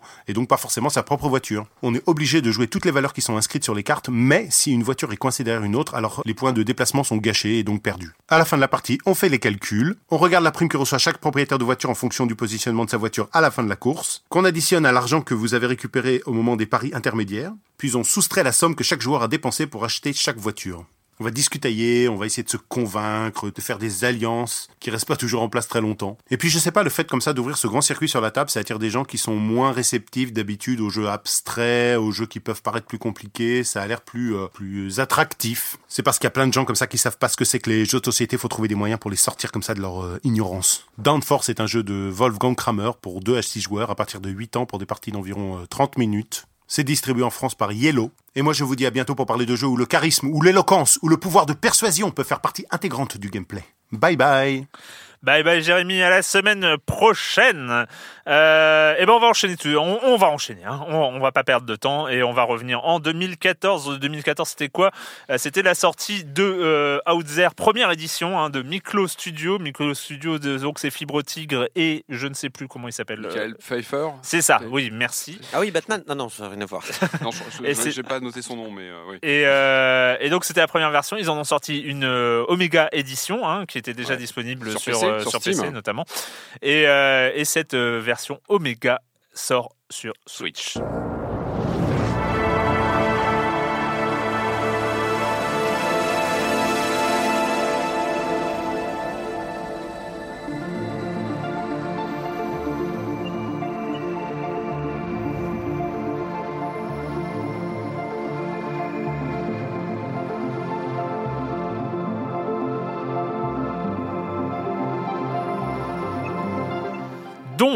Cette donc, musique, alors déjà la musique, Ouais. hein. Bah, le point euh, euh, tout de suite très important, c'est la qualité de la musique, des nappes Mm. euh, synthétiques euh, pendant toute la partie, pendant tout le jeu, qui sont magnifiques. Bah, parce qu'on n'a pas parlé de Mais la c'est un musique. jeu, de- c'est pas Stranger Things, pardon, j'ai compris. Je plaisante. Non, pas du tout. Non. En plus, c'était vraiment la musique. non, mais- c'est à eux, c'est Stranger Things qui compte- copié elle, elle compte beaucoup dans l'ambiance du jeu. Ouais. Ouais. Et on n'a pas dit d'ailleurs que la musique de Passway, par contre, était très répétitive. Mais, euh, Alors, oui, mais c'est comme marrant parce que, alors on va pas les confronter parce que, mais c'est marrant. Vous parliez de Mm. votre jeu à la Indiana Jones, là, qui qui, qui, qui, qui prend pas mal de choses. Euh, J'ai l'impression que c'est un peu l'antithèse. Mm. Euh, c'est drôle hein, qu'on parle de ces deux, ces deux jeux-là aujourd'hui parce que vous parliez des combats euh, redondants et plutôt lourds. Bah, il y en a pas du tout ici. Euh, euh, dans Haute-Vert. Et puis euh, le pixel art un peu abusif et pas forcément bien géré, ben, il y en a pas ici. On est plus dans une tradition BD, euh, euh, plutôt old school même, mais que je trouve euh, vraiment réussi. Alors je vais faire mon, mon mea culpa. J'ai découvert ce jeu aujourd'hui, euh, Eh ben, très bien. euh, ces, ces derniers jours avec la version Switch. Elle sert Alors, vous aussi. pouvez remonter dans le temps en 2014 et faire euh, écouter une interview de Fibre Ouais, dans, dans, dans- dans coup, Silence joue. hein. euh, et moi, j'avoue que j'avais loupé les versions euh, mobiles, les versions PC, et grâce à la Switch, elle sert aussi à ça, la Switch, c'est de redécouvrir des jeux qu'on a pu louper à l'époque euh, sur d'autres machines. Euh, bah voilà, que ce côté pratique de lancer, puis de profiter d'une version complète, parce que là, on a une version complète avec euh, des, des, des, des extensions, des, des lieux en plus. J'ai avoir du mal à faire la comparaison parce que j'ai pas joué au jeu avant. Donc moi, j'ai la version finale sur Switch. Mais quel voyage, mais quel voyage ce jeu. Alors voyage au pluriel, hein, parce qu'on rejoue beaucoup, on retente beaucoup. Le pitch est simple, on est un astronaute perdu dans l'espace, hein, qui était parti, je crois, re- trouver des, des, des ressources pour, pour, pour sauver Sur la planète Jupiter. et qui se retrouve paumé, euh, paumé euh, bah, dans, dans, dans l'espace et qui doit re- retrouver son chemin. Et comme tu le disais tout à l'heure dans votre jeu de, de nazis euh, zombies, là, euh, pareil, on a très peu de, de, de ressources sur soi et il faut, il faut galérer, avancer à tâtons. Et alors moi, ce que moi, ce que moi, ce que j'adore avec ce jeu, c'est qu'il crée une bulle. En fait, quand on se lance dans ce jeu, il y a vraiment une bulle avec cette musique. On en parlait que je trouve vraiment très très bonne. Ce visuel, ce visuel qui est un peu atypique aujourd'hui. Finalement, revenir à des à des à des à des référents de BD. euh, À du dessin, ouais. à du dessin, à du. Moi, je trouve que c'est presque atypique et ça, ça fait du bien de revenir à ça. Et, euh, et moi, j'ai découvert encore une fois vraiment le, le, le concept euh, là sur Switch avec ce côté tactile. Je conseille vraiment d'y jouer au tactile parce que j'ai essayé tactile ou, ou à l'écran, mais bon, c'est c'est vraiment fait pour, pour le tactile. Alors moi, ce jeu, il y avait tout pour pas que j'aime. C'est-à-dire que c'est un jeu de ressources euh, assez assez austère dans la gestion des ressources. Il est assez difficile hein, à prendre en main. Il faut il faut, faut, faut y aller franchement. Il est, il est- la difficulté est bien là. Euh, et puis bah moi j'ai adoré, moi j'ai adoré cette fusion entre euh, bah, donc cette gestion des ressources parce qu'on est vraiment tout le temps sur le fil. Mm. Euh, c'est un jeu au tour par tour hein, où on va avancer, on va avoir des, des événements aléatoires qui se mettent en place comme comme votre jeu tout à l'heure. À part que là moi j'y reviens avec bonheur à chaque fois il y a une difficulté, c'est-à-dire qu'on perd très souvent, on repart à zéro, mais il y a ce il y a cette cette, cette, cette, euh, ambiance déjà, cette ambiance qui est vraiment là et puis cette sensation de bah, qui est très raccord avec le jeu finalement. On n'est pas dans un on est euh, comment la narration se construit par elle-même avec ces je trouve que ce, ce hasard finalement est assez cohérent avec l'univers du, du vide spatial qui nous entoure ce côté euh, assez impressionnant du du, du, bah, du vide autour de soi on est seul le personnage est Mm. seul et moi ce que j'ai vraiment adoré c'est d'un côté c'est le gameplay en lui-même foncièrement il est dans la gestion des ressources qui est très très finalement très simple une fois qu'on s'y met qu'on comprend que notre vaisseau notre vaisseau bah, il faut faut voilà, il faut gérer les, différents, euh, les différents mécanismes du vaisseau, gérer les ressources qui sont liées, aller faire des sondes sur des planètes pour récupérer de la ressource et les utiliser. Et ça, c'est là où est le gameplay. Et tout le reste, c'est raconté avec du texte. On a des événements euh, qui sont finalement textuels. Et moi, ce que j'ai vraiment, vraiment adoré, c'est que ce jeu, il remet, il remet vraiment en avant le mot, euh, le, la phrase Mm, ouais, ouais. le texte, c'est vraiment là où euh, le, le, bah, le jeu nous raconte son histoire de façon donc aléatoire avec des événements, mais, mais, mais, mais j'ai beaucoup aimé le ton. Alors, alors c'est pas toujours écrit, euh, c'est pas de la, de la grande littérature en écriture, mais je trouve que justement ça crée une une comment dire une complicité avec ce narrateur, ce personnage qui nous parle. euh, alors, il y a des fois des petits clins d'œil méta bah, sur le jeu vidéo. Il y a il y a une sorte, il y a une solitude qui transpire quasiment de chaque mot, de chaque euh, remarque de ce personnage qui est perdu et qui de toute façon dans la plupart des cas finit par mourir parce que on, on meurt très souvent dans, le jeu. C'est un peu peine perdue. Mais surtout, bah, il n'y a pas de combat, c'est qu'on n'a pas ce stress. Finalement, je trouve que c'est un jeu. C'est très paradoxal parce qu'il est dur. On galère beaucoup sur les, les- le- la gestion des ressources, mais il est zen. Enfin, moi, c'est pour ça que je parle d'une bulle, une bulle de d'ambiance quand tu joues, c'est que tu as vraiment la musique, la narration, euh, et finalement, bah, on on galère avec cette euh, avec ces, ces, ces- ces ressources mais mais c'est jamais vraiment client et même quand on perd et c'est souvent il y a une grande part de hasard c'est qu'il faut apprécier les jeux où le hasard est très présent Mm. ça je sais que ça peut être ça peut être ça peut être encore une fois clivant, ça peut parce que des fois on va perdre en deux coups parce que le hasard nous tombe dessus, une mauvaise euh, voilà un mauvais un mauvais coup du hasard fait qu'on a une galère et qu'on va perdre euh, parce qu'on est très souvent sur le fil vraiment sur notamment la ressource principale c'est le c'est le fuel, c'est Mm. l'énergie qui va nous faire nous permettre d'avancer. Décidément, important l'essence dans cette émission. Mais, euh, mais là, tu vois, il n'y a pas de combat, donc c'est vraiment cette gestion-là qui est au cœur du, du jeu. Et puis, encore une fois, c'est c'est- choix. Moi, c'est ça. On parlait beaucoup Ouais. des choix ces derniers temps. On a parlé de tel tel, on a parlé bah, du, moi, le jeu d'aventure, il, il met, il met important. Donc le, le terme de le- la notion de choix est capitale. Et je trouve que ce jeu, avec ses phrases, parce que finalement tout n'est que par des phrases, Mm. un peu petites d'ailleurs sur Switch. Je, je sais pas, on peut zoomer, je crois maintenant que la mise à jour, donc ça, ça peut être, euh, Euh, ça peut être pas mal. Je sais ouais. pas si on peut zoomer. Bon, c'est un détail. Mais je trouve qu'il remet la question du choix en avant. C'est-à-dire qu'avec euh, des descriptions textuelles un peu à l'ancienne, c'est qu'on revient vraiment bah, au, au livre dont on est le héros. Bah, sachant que Fibre Tigre est un très gros expérimentateur de ce type Bien de sûr. narration aussi, hein, de ce narration Alors, je sais qu'il avait hein. cité dans le podcast que j'ai écouté, tu l'avais interviewé, il parle de Oregon Trail, euh, Dune aussi, qui était un, Mhm. un- Évidemment, on pense beaucoup à Dune. Moi, j'ai pas mal pensé à Captain Blood aussi, euh, le Ouais. fameux Captain Blood, où, on avait aussi ces- cette notion de discuter, d'échanger avec des, des- des races extraterrestres. Et là, c'est ça aussi, ça qu'on on a ce, ce dialogue pas toujours facile. Il faut apprendre à, à communiquer avec les extraterrestres qu'on rencontre. Donc, c'est parfois stressant, parfois non. Euh, mais il y a les choix. Et je trouve que avec justement des, des décisions qu'on doit prendre très vite, comme ça, est-ce qu'on va, est-ce qu'on va aller tenter de se rapprocher d'un objet inconnu dans l'espace, avec toujours cette sensation de vide et d'oppression finalement du vide de, de, ce qui nous entoure. Mais on se rend compte qu'on a des vraies frayeurs qui, qui se passent à l'écran en quelques mots et on n'a pas besoin de milliers de polygones ou de QTE stressants ou de, de, de choses comme ça pour, pour finalement créer des choix euh, qui sont euh, qui nous mettent euh, qui, qui, qui, qui, qui nous mettent dans des situations où vraiment on s'imprègne, on s'imprègne vraiment de, de choix décisifs, et encore une fois, qui sont très importants parce que une partie peut se peut, peut tourner, on peut vraiment avancer, bien gérer, changer de, de, de- parce qu'on a aussi un métissage des technologies, parce qu'on se rapproche, on peut échanger notre vaisseau, récupérer un vaisseau extraterrestre, qu'on doit vite apprendre à dompter. Il y a des, petits clins d'œil, d'ailleurs, je crois dans les dans les ajouts, il y a un, il y a un vaisseau très euh, qui, fait beaucoup penser à Metroid que j'ai récupéré, qui est plutôt rigolo, c'est marrant, il y a un petit clin d'œil. Mais voilà, on retrouve cette sensation de bah, d'une histoire, d'une histoire qu'on écrit, voilà. Et en dehors de ces contingences de hasard qui nous tombent dessus, on perd, on perd beaucoup. Il y a longtemps, il y a longtemps que j'aurais dû jeter le jeu par la fenêtre. Genre, mais ça m'énerve, il y a du hasard. Mais non, tu y reviens, tu reviens toujours parce que puis finalement tu apprends. Moi, j'ai vu que ma partie, au fur et à mesure du temps, mes, par- mes parties s'allongeaient. C'était très rapide Mm. au début. Puis finalement, bah, tu commences vraiment à gérer les- tes ressources, à bien les manipuler. Et tu as même des choix à faire cruciaux dans la gestion des ressources. Est-ce que je vais euh, détruire, euh, dans des cas extrêmes, est-ce que je vais détruire tel ou tel, euh, comment dire, accessoire de mon vaisseau pour récupérer une ressource, pour l'alimenter tu dois vraiment jongler. Donc il y a beaucoup de paramètres, mais ça se met en place assez, euh, de façon assez organique au fil des parties. Tu apprends finalement sur le tas et malgré une certaine austérité visuelle qu'on peut euh, craindre au début, on se dit bon, c'est quand même pas, euh, voilà, c'est pas flamboyant. Et non, au contraire, je trouve qu'il a un charme fou ce jeu. Et encore une fois, une ambiance. Et moi, des parties que j'oublie pas. Et tu, moi, pour moi, il réussit son coup, c'est que tu te souviens de parties. Et ça, c'est, c'est pas toujours le cas. Hein, et même dans les jeux, dans des bons jeux d'aventure. Pour du procédural, c'est déjà. euh, Et déjà se rappeler d'une partie avec ses petites remarques du personnage, il y a, il y a- il y a- il y a des, même des, des moments presque poétiques. Il y a des, il y a des vrais, il y a des, je trouve qu'il y a des vrais passages euh, assez euh, philosophiques sur euh, bah, la solitude, sur. Donc ouais, vraiment un coup de cœur. Moi, une vraie surprise. Je l'ai découvert tardivement grâce à la Switch. Et est- il est à combien sur la Switch? 13-15 euros, je crois, dans ces eaux-là. Donc moi, je recommande chaudement, vraiment. Enfin, c'est à découvrir si vous avez une curiosité pour ce genre de jeu. Et encore une fois, je trouve qu'en termes de narration, euh, il tente des choses et réussit vraiment euh, à poser son ambiance et à, à y raconter des histoires. Et c'est ça le plus important.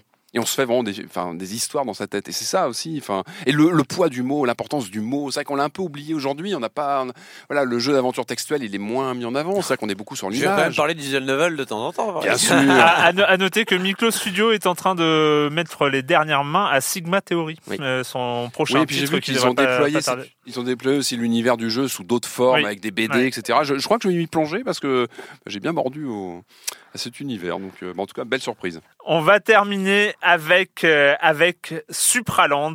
Supraland, je vous en parle un peu plus après ça.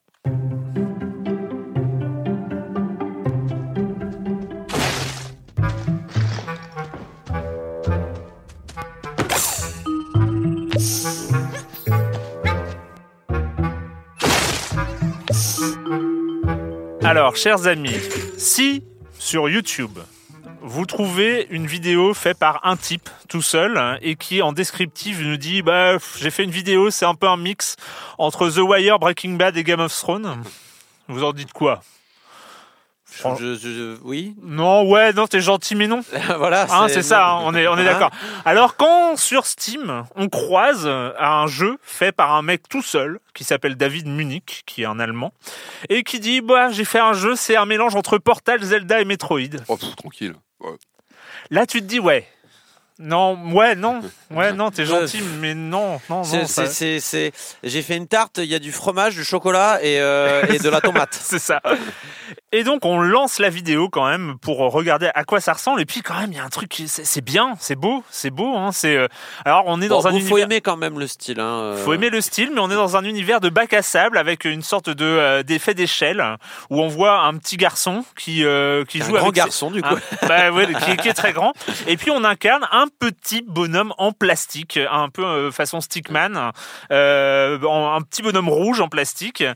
Et puis bah on lance. Alors on, commence, c'est une, une un peu moins de 20 euros, je crois, c'est une vingtaine d'euros.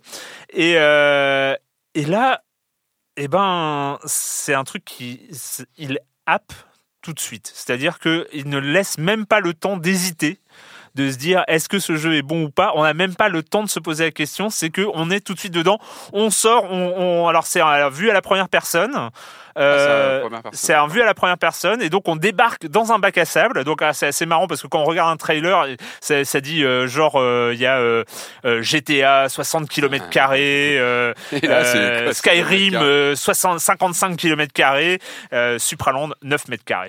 voilà. Et, donc c'est ça. C'est alors on est la, la comparaison s'arrête là parce qu'on n'est pas du tout dans un open world. Tu dois hein. faire quoi alors? T'es un jouet au final On est un jouet et puis on débarque, on sort de, on sort de sa chambre et puis là il y a notre père qui est le roi des petits bonhommes rouges euh, qui dit il y a un problème, euh, on n'a plus d'eau, on n'a plus d'eau, va dans ce trou et, euh, et, et de règle, le problème. Et donc on débarque dans le trou, il y a un mec qui nous file une petite épée en bois, il dit il paraît qu'il y a du danger là-bas donc vas-y.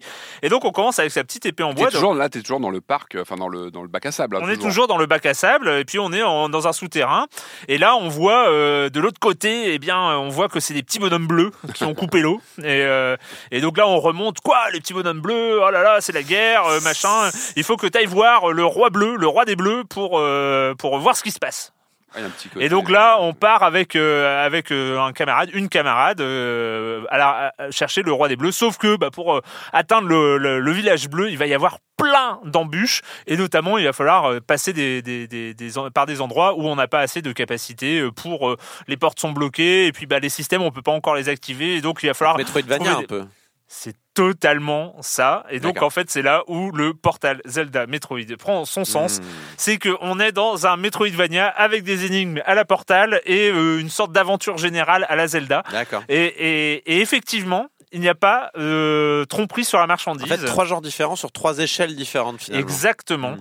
Et, euh, et, ça, et ça tient la route. Et c'est surtout que euh, on a à peine le temps de se poser la question est-ce que ce jeu tient la route? Parce qu'on est dedans, Mhm. on est dedans et on avance. Et on avance. Et la force du jeu, c'est déjà de, de sur les deux premières heures, le côté Metroidvania est est totalement euh, hystérique, c'est-à-dire que on fait un truc, on a une nouvelle capacité, on fait un truc, on a un nouvel objet, on fait un truc, on a euh, genre euh, bah tiens on, on- on te débloque ça, bah tu vas pouvoir marcher plus vite. Et puis là hop pour aller là, tiens tu as un double saut maintenant. Et puis cinq minutes plus tard, oh bah tu as un triple saut.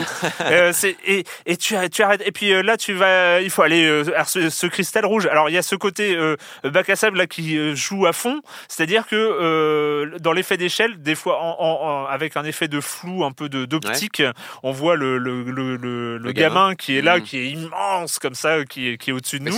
Il sert à quoi alors le gamin coup, Il sert à rien, jouets enfin, c'est une divinité. En fait, c'est une sorte de divinité pour les jouets euh, qui Il va casser un pont à un moment, un truc comme ça Pour l'instant, alors moi j'ai pas fini le jeu. hein, euh, ça c'est aussi une super surprise parce que euh, moi je trouve le jeu esthétiquement très réussi euh, et, euh, et C'est un avec mec tout seul qui l'a fait. et c'est un mec tout seul qui l'a fait, David Munich. qui- C'est c'est- c'est- c'est un- c'est une performance absolument incroyable.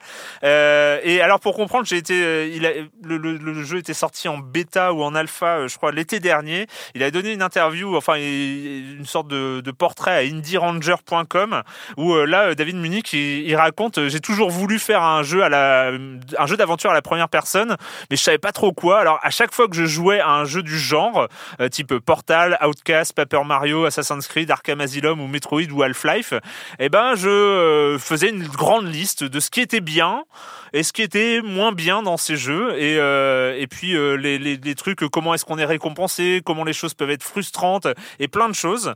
Et puis en fait pour euh, créer mon propre design, eh ben j'ai pris que les choses que je trouvais bien et puis j'ai essayé d'éviter au maximum tout ce que je trouvais pas bien. Et en fait j'ai lu, euh, j'ai lu ce, ce- papier-là un peu plus tard, après avoir joué un peu, et en fait, il y avait cette question-là, c'est pourquoi je suis pas frustré? Et c'est très étonnant, c'est-à-dire que il y a des vraies énigmes, il y a des vrais, euh, alors en plus, il y a des vraies phases de plateforme. C'est là où euh, je me suis dit qu'il y avait une vraie réflexion. Il y a des vraies phases de plateforme, notamment à partir du triple saut, où on va devoir faire des sauts dans les airs pour contourner des obstacles et atterrir sur le truc, le, le truc derrière l'obstacle. Mais là, on sait très bien qu'on a cette, ce problème du jeu de plateforme en FPS. Ça ne marche jamais, le jeu de plateforme en FPS. Donc ça peut être hyper frustrant parce que tu te retrouves à, à tomber de ta plateforme et à devoir refranchir le, Ouais. le truc et tout ça, c'est un peu chiant. Et en fait, bah, dès que tu as franchi un obstacle, eh ben, tu vas avoir un interrupteur qui va faire, euh, qui va, euh, qui va euh, déclencher un propulseur plus euh, au niveau du sol, ce qui fait que si tu tombes, eh ben, tu vas devoir, tu vas pouvoir revenir directement à l'endroit où tu as déjà passé cet obstacle un peu relou. Ouais. Et donc, il y a, il y a ce, ce fait de, de penser la frustration et d'éviter la frustration du joueur qui est tout le temps là, qui est tout le temps présente. Et donc, tout ça, ça donne un ensemble ultra cohérent et long. Ouais. C'est-à-dire que euh, je vous parle d'une sorte d'intensité comme ça dans, le- dans les puzzles, dans les, euh, dans, le- dans les rewards qui sont euh, ultra nombreux, les, les petits passages secrets, les coffres secrets que tu vas trouver et tu vas être à chaque fois hyper content de l'avoir trouvé parce que c'est pas évident. C'est pas évident, mais bizarrement tu y arrives. Ouais. Comme si c'était, euh, comme si cette, cet éclair de lucidité que tu as eu avait été prépensé par le designer. C'est là où moi je pense que il y a A priori, c'est c'est du bon game design quand on c'est du ça. bon game design quand on arrive à, à- à- à ça. En fait, c'est- l'inverse qui est pire. C'est quand tu as euh, quand tu as des zones euh, où il qu'il est difficile d'atteindre ou par euh, l'astuce du joueur tu peux atteindre Ouais. euh, et que tu n'as rien.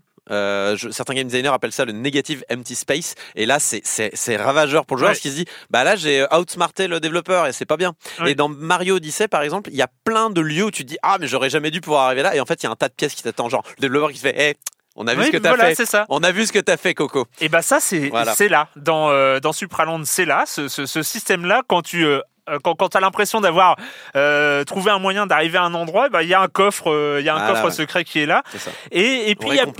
Et il y, y plein d'endroits où tu vas avoir, c'est c'est par des petites zones fermées finalement, euh, que, où tu, il y aura toujours des points où tu vas voir un peu l'ensemble de la zone avec des systèmes où tu vois des pièces qui te semblent inaccessibles, où tu vas avoir des, des petits trucs. Et tu sais, tu sais que dans la logique du Metroidvania, il va y avoir un truc qui va se débloquer, il va y avoir une nouvelle arme, un nouveau système qui va se débloquer, euh, qui va te permettre euh, d'y accéder. Tu sais que tu sais que tu vas pas surgalérer, c'est-à-dire qu'il va pas y avoir un triple saut totalement euh, abusé euh, qui euh, où, où tu vas tomber 50 fois et la 51e fois tu vas atteindre. Non, si tu n'y arrives pas, ça veut dire que tu ne peux pas y arriver encore et le jeu va te permettre d'y arriver plus tard. en Mais fait. alors ça, moi j'ai une question, c'est est-ce qu'il n'y a pas un risque finalement avec ce type de jeu qui parle à des gens qui ont qui ont un, un vrai actif avec le jeu vidéo Est-ce qu'il n'y a pas un risque que face à des néophytes purs, il n'y ait pas justement ce- ces clés de lecture qui puissent les, les frustrer Par exemple, est-ce qu'on pourrait pas tomber sur quelqu'un qui va essayer, essayer alors que toi, bah tu savais que tu n'y avais pas accès, donc tu as passé ton chemin,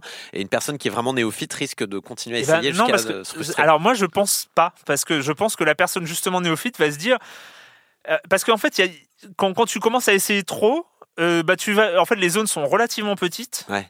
Et donc en fait, tu vas au au moins, tu vas dire, bah peut-être qu'est-ce qu'il y a d'autre à faire au fait, et, et quand et en, en cherchant ce qu'est-ce qu'il y a d'autre à faire, et bah tu vas débloquer un truc, tu vas trouver une entrée, tu vas trouver un un, un- système, euh, un truc qui va s'ouvrir, une porte qui va s'ouvrir, un mécanisme et, et c'est chaque fois super inventif. T'as as plein d'exemples. T'as des cartes magnétiques euh, que tu vas trouver qui vont euh, ouvrir des, des systèmes. Et puis tu vas trouver euh, un truc qui permet de colorer les objets. Et à un niveau. euh, et puis bah, tu vas tu, prendre ta carte et tu vas la colorer différemment. Tu vas la colorer en fonction de, Ouais. de l'endroit, de, de, de, de, de la couleur de, de- du lecteur de carte Ah, c'est magnétique. portal ça. mais, voilà, il y a, il y a plein de, de, de- de- d'options. Et, et, et c'est condensé, c'est condensé. C'est ramassé. c'est euh, ramassé, il y a, y a- il y a- ça fourmille de plein de choses.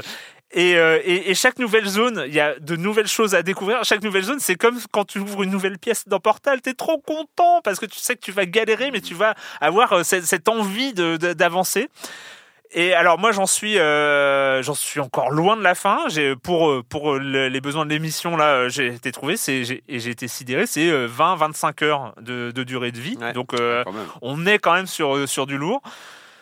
C'est euh, Étonnant. absolument incroyable. Il y a même, euh, il y a même un truc euh, au cas où on est bloqué. Au cas où on est bloqué, Ah, il y a une page sur Steam qui est absolument génial. C'est-à-dire que il a fait avec des captures d'écran et des et, et- et des indices. Si vous êtes bloqué là, au, hein. c'est- si vous êtes bloqué là, bah peut-être vous pouvez chercher. Il n'y a pas la soluce. Ouais. C'est des petits C'est indices. Il y a trois petits indices par par niveau. Euh, essayez ça. Et il détruit, ça. pas son, euh, il détruit pas son jeu avec un walkthrough. euh, Non mais ça c'est c'est c'est pas si grave au fond d'avoir un walkthrough. Non mais c'est euh, plus malin d'avoir ce genre de. Ouais. Ah, c'est moi je préfère toujours quand tu restes à l'intérieur du jeu et que le jeu te dit. Alors là, tu euh, restes pas tout à fait Steam, à hein. l'intérieur du jeu. Ouais. C'est une page Steam. Steam. C'est une page Steam, donc euh, qui un mais peu. en euh, vrai, tu fais shift tab et puis. mais- et sauf qu'il a, il- il il l'a mis. C'est lui qui l'a mis. C'est- c'est il, ça. a, il, il a mis son Donc truc. ça reste un petit peu dans le jeu, tu vois. Ouais. Moi, de toute façon, moi j'aime toujours quand il y a un système d'indice qui est bien, Bah, il euh, faut. bien pensé. Et, et je crois que celui moi qui, me marque toujours et que je mets toujours en exemple, c'est celui de Machinarium à l'époque. Ouais. Tu sais, avec les petites bandes dessinées Mm. qui te, qui te Ouais. donnent la marche à suivre. Mais pour avoir accès à la bande dessinée, il faut d'abord réussir une petite épreuve. Enfin, tu vois, genre, du coup, tu, tu, tu échanges un peu Mm. de bon, là, je suis bloqué dans, dans l'épreuve, euh, je suis bloqué finalement dans la réflexion, mais je peux me rattraper Mm. sur l'action. Et euh, quand, quand le développeur pense à donner des indices à ses, euh, ses, euh, aux joueurs, je trouve ça su- toujours super. Parce que tu, en- tu enlèves de la frustration, en fait. Et ça, c'est le plus important, c'est de retirer la frustration. Laisser de la difficulté, retirer la frustration, c'est le meilleur jeu. Et, et- et là, et là, c'est euh, très bien pensé là-dessus. Euh, Il y a des moments où on va avoir une sorte de mm, gameplay nouveau, enfin en tout cas avec les objets qu'on a à notre disposition, euh, une sorte d'énigme.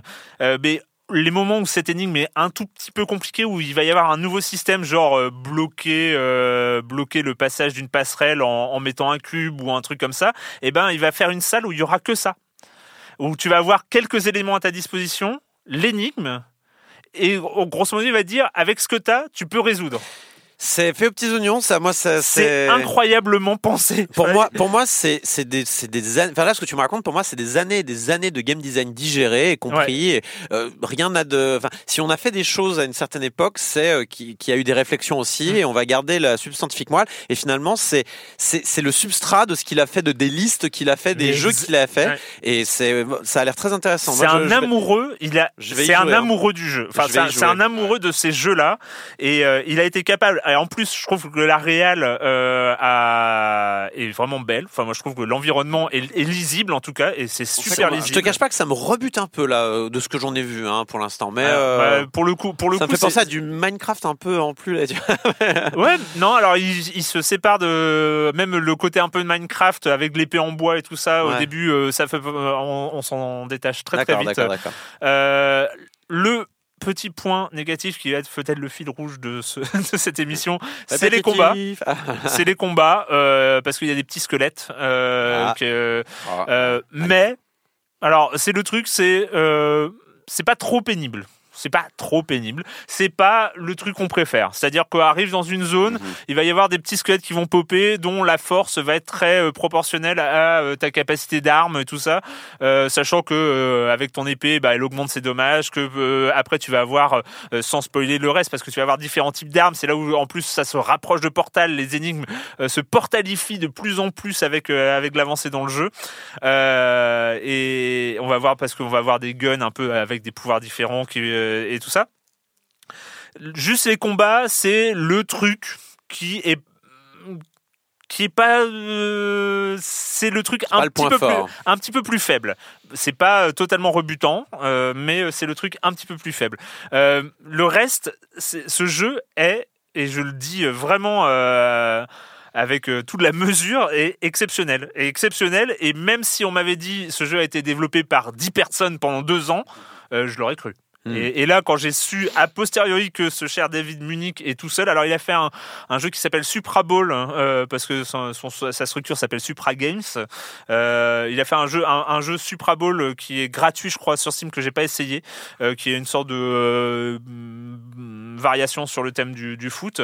Mais mais pour le coup, voilà, Supraland, vous pouvez y aller les yeux fermés. C'est J'irai c'est- essayer. c'est une, une vraie, une vraie, vraie, vraie réussite à tous les points de vue. Voilà. Donc, euh, et pour l'instant, c'est euh, uniquement sur euh, PC. Je crois que c'est sur Itch et, euh, et sur euh, Steam. et sur Steam. C'est un jeu qui trouverait énormément, évidemment, sa place sur sur Switch. Je ne sais pas si une adaptation est prévue ou ça rentrera et tout ça. mais sur- en tout du cas, Unity? C'est du Unreal 4. Unreal 4. Unreal 4. Euh, donc surtout, euh, ne passez pas à côté, euh, chers, chers auditeurs, c'est vraiment de la valeur sûre. Voilà, et ben c'est fini pour le jeu vidéo cette semaine. Et la question rituelle à laquelle vous n'allez pas échapper, chers amis. Et quand vous ne jouez pas, vous faites quoi, Patrick? Euh, bah, moi, je suis allé au cinéma et j'ai vu la nouvelle adaptation de Cimetière, le, fameux roman de Stephen King. Euh, alors bah c'est bah, Ah, terrible. non, non, c'est terrible parce que le pauvre film, il fait tout ce qu'il peut, il en fait des tonnes pour essayer de bah, de, de, de- voilà de d'égaler le bah, le roman qui est très bon. hein. Moi, enfin c'est une lecture d'adolescent. Enfin moi, euh, Cimetière, je l'ai lu, euh, je sais pas, j'avais peut-être 15-16 ans. C'est un truc qui m'a beaucoup marqué parce que c'est quand même un, un roman qui aborde, qui est, qui est plutôt malin dans mon souvenir. Je l'ai pas relu depuis depuis très longtemps, mais c'est un roman qui aborde des, des, des sujets assez graves euh, bah, sur la mort, sur euh, jusqu'où on est prêt à aller pour euh, éventuellement pouvoir ramener des gens. euh. Il pose des vraies questions, mine de rien, ce, ce, Ouais. ce, ce roman horrifique. hein. Et, et je me rappelle- j'ai un bon souvenir, mais aussi avec la patine du temps, du, de la- de l'adaptation ciné de 90, euh, qui était très proche, qui était très scolaire, mais très proche du roman, vraiment, qui avait quasiment calqué euh, les images que j'avais en tête au cinéma et j'en ai plutôt un bon souvenir. Là, alors il fait tout le film pour essayer de, de, réactualiser le truc. Alors il, tente même, je vais pas trop en dire, mais il essaie de changer un truc au milieu du, du récit. Il change un truc que tu vois pas venir. Ah, il change ça, mais mais la fin part complètement et il perd. En fait, pour moi, il perd. Il y avait quelque chose de poétique là-dedans, dans, Mm. dans, dans, dans, dans l'histoire de Cimetière, euh, bah, qui m'avait touché en lecture d'adolescent, parce que encore une fois, il y avait- moi j'avais presque une fascination morbide pour cette histoire. euh, alors peut-être qu'à mon âge aujourd'hui, je vois plus les choses de la même façon aussi, peut-être que mon regard a changé, mais je sais que ce, ce, bouc- ce, ce film-là m'a beaucoup moins euh, m'a beaucoup moins touché que le, le roman à l'époque.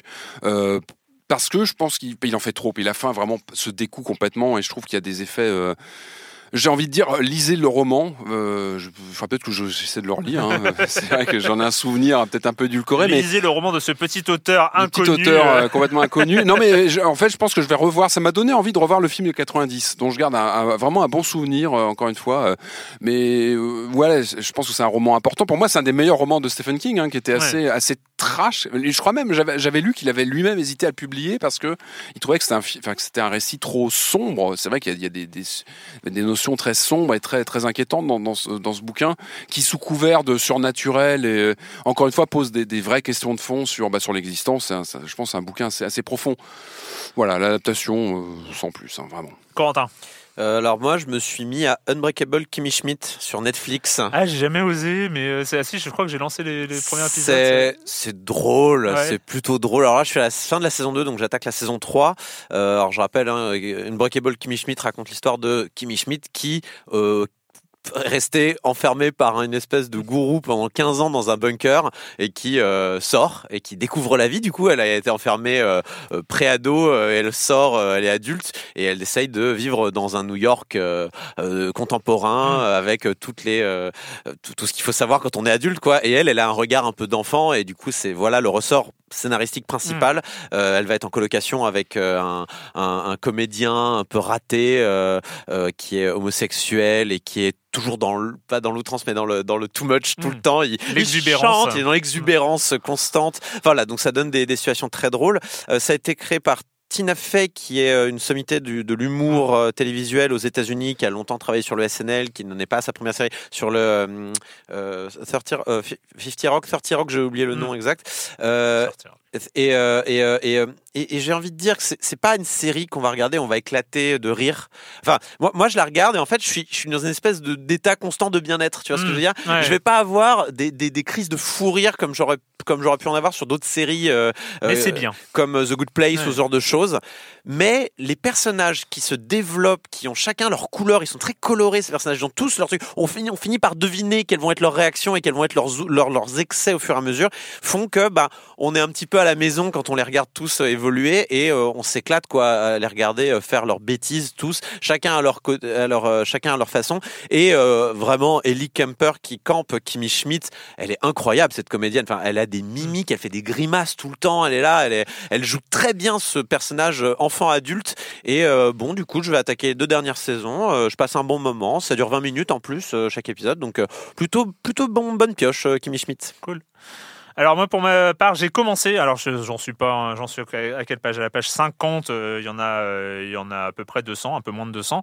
Euh, un livre qui s'appelle euh, Infravie, le vivant sans frontières. Ah Non mais c'est pas après la physique quantique, le cosmos, tout Erwan, ça. Je tu me as suis dit. beaucoup changé. Moi, je me rappelle Le- que tu parlais de BD avant, tu parlais Donc, de, du, de du- comics. du- du- du coup, en fait, donc ça c'est Thomas, Thomas Hems, je sais pas comment ça se prononce son, son nom de famille, H-E-A-M-S, euh, qui euh, bosse à l'INRA, euh, maître de conf à AgroParisTech, et donc il s'attaque à ce mystère, hein, c'est pourquoi est-ce qu'il y a autre chose que des cailloux sur Terre hein, C'est parce que finalement, hein, pourquoi Pourquoi Comment Pourquoi la, vie, se forme en fait pourquoi ça, la vie et, et donc c'est un peu une somme de euh, infravie en fait c'est ce qu'il appelle infravie c'est toutes ces hum, composants qui euh, ont- sont pas totalement vivants par euh, par leur définition genre non des pas protéines euh, Le végétal?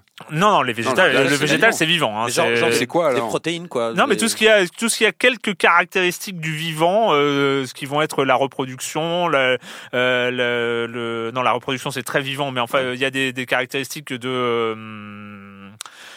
les je sais plus. les, les Euh, briques élémentaires de la vie voilà, qui il ne sont a- pas vivantes voilà. indépendamment mais qui misent ensemble forment de la vie Exactement. Le c'est- cocktail. voilà, les infravies. Enfin voilà. Et, en fait, donc c'est l'occasion pour lui de, de, de faire un point sur où sont les réflexions sur l'origine du vivant, un sorte de, euh, de, de point d'étape sur. Et en fait, là où tu découvres que c'est un, un, un- un secteur, enfin une sorte de, de, de recherche de la des, des, des, des biologistes qui est encore hyper active, c'est que personne ne sait bah ouais. euh, vraiment euh, comment est apparue la vie. Ah, Il y a un plein, angle, mort aussi important. Ah non, mais c'est il y a Ouais, plein de ouais. théories et de, de choses comme ça. Alors que le- ce qui est- ce qu'on observe, il me semble, c'est que un univers avec les bonnes conditions tend vers la vie, mais on ne sait pas pourquoi. C'est ça en fait.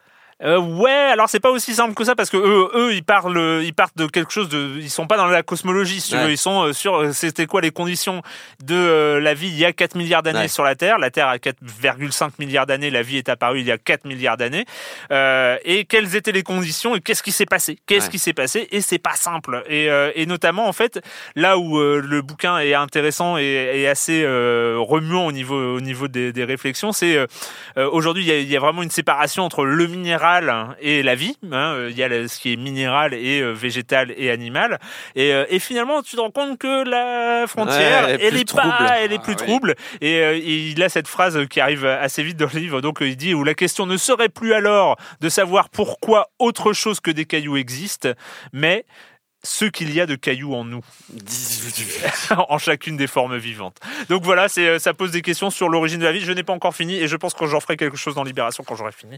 Et voilà, je vous tiendrai au courant. Ça s'appelle Infravis, c'est aux euh, éditions du Seuil. Voilà, à la réalisation de cette émission, euh, c'était Quentin Bresson. Et nous, on se retrouve pas la semaine prochaine parce que la semaine prochaine c'est les vacances. Et donc on se retrouve dans deux semaines euh, pour parler de jeux vidéo sur binge.audio, sur libération.fr et sur les internets. Ciao.